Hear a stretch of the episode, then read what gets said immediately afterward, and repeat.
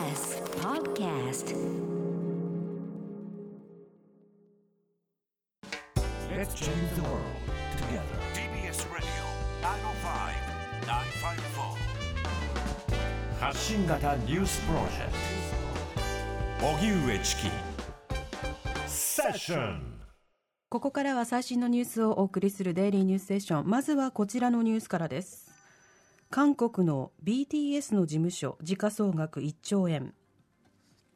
韓国の人気音楽グループ BTS 防弾少年団が所属する芸能事務所が15日韓国の株式市場に上場しました。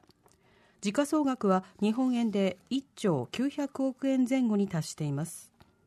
2013年にデビューした BTS は先月アメリカのビルボードシングルチャートで1位を獲得するなど世界的な人気を博していて BTS が所属するビッグヒットエンターテインメントは小さな会社から始め世界の音楽市場の秩序を再編したと評されるようになった。世界最高のエンターテインメント企業を目指していくとしています。一方徴兵制のある韓国では BTS のメンバーの入隊期限が近づいていて国会で猶予措置を拡大する法改正案も議論されていますそれでは今日はこちらのニュースを取り上げます。えー韓国の文化事情などについて詳しいライターの桑畑由香さんにおつなぎします。はいえー桑畑さんは大学卒業後韓国ソウル大政治学科などで学びニュース番組のディレクターを経てフリーに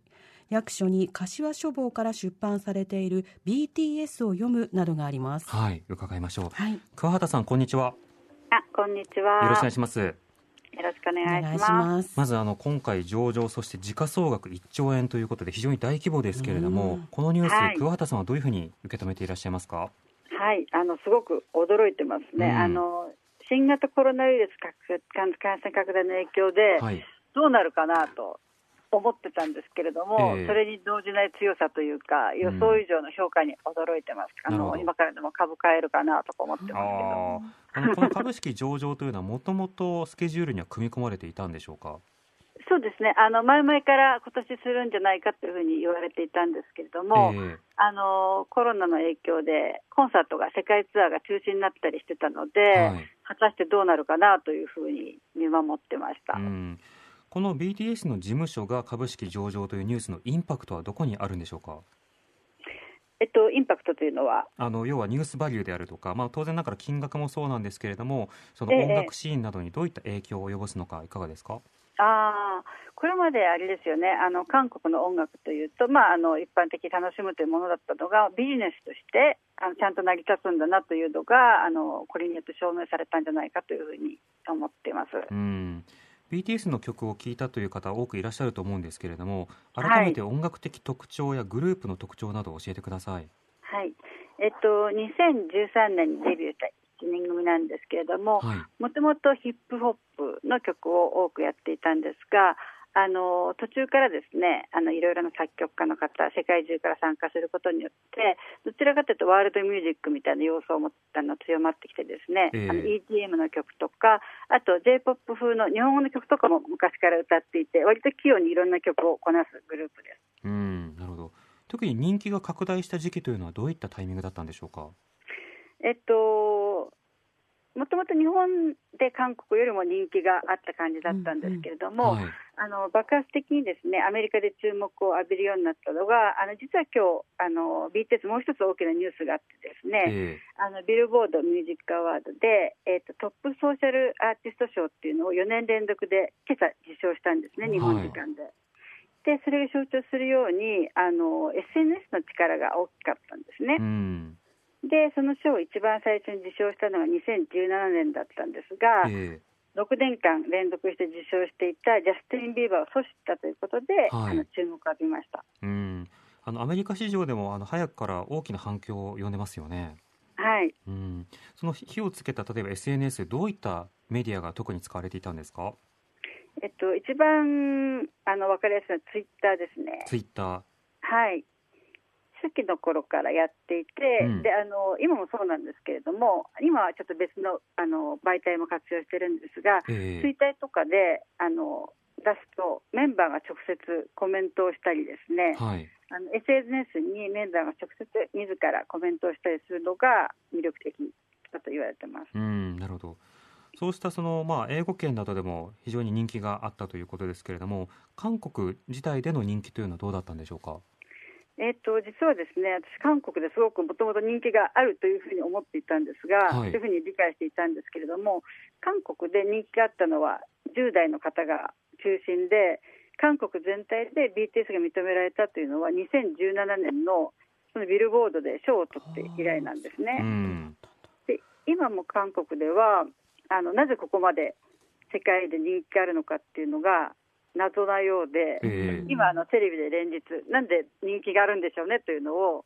なんていうトーク番組とかで話し合ってる状態です。うんなるほど、まあ、文化圏もねあの場所や地域あるいは言語によって違ってきますもんねはい。うんその BTS をめぐってはいろいろとあの政治の世界でも議論になっているようですけれどもあの、はい今あのこれですよね徴兵制に関する、えーまあ免除というか猶予措置というものを設けようじゃないかあるいは拡大しようじゃないかという議論がなされている。これは一はい。体どういった背景でしょうか、えっと韓国でもともとあのオリンピックとかアジア大会でメダルを取ったり金メダルを獲得するとあの基礎の訓練だけで兵役自体が免除されるという背景があるんですね。はい。でそれを大正音楽にも BTS はここまで貢献しているので免除させてはどうなんいいんじゃないかというふうな議論が今盛んに行われているところなんですが、うん。まああの難しいんじゃないかなと思っていたんですが、ええ。なんか最近の話を聞いているとあの BTS だけの問題じゃなくて大衆芸能に新しいその兵役と大衆芸能の在り方っていう新しい歴史を開くきっかけになるんじゃないかなという議論も最近は強まっているようです。うん。これ賛否いろいろあるわけですかやっぱり？賛否ありますね、あのうん国民の義務なので、かつてはその兵役免除をというか、兵役を逃れようとした芸能界の人は、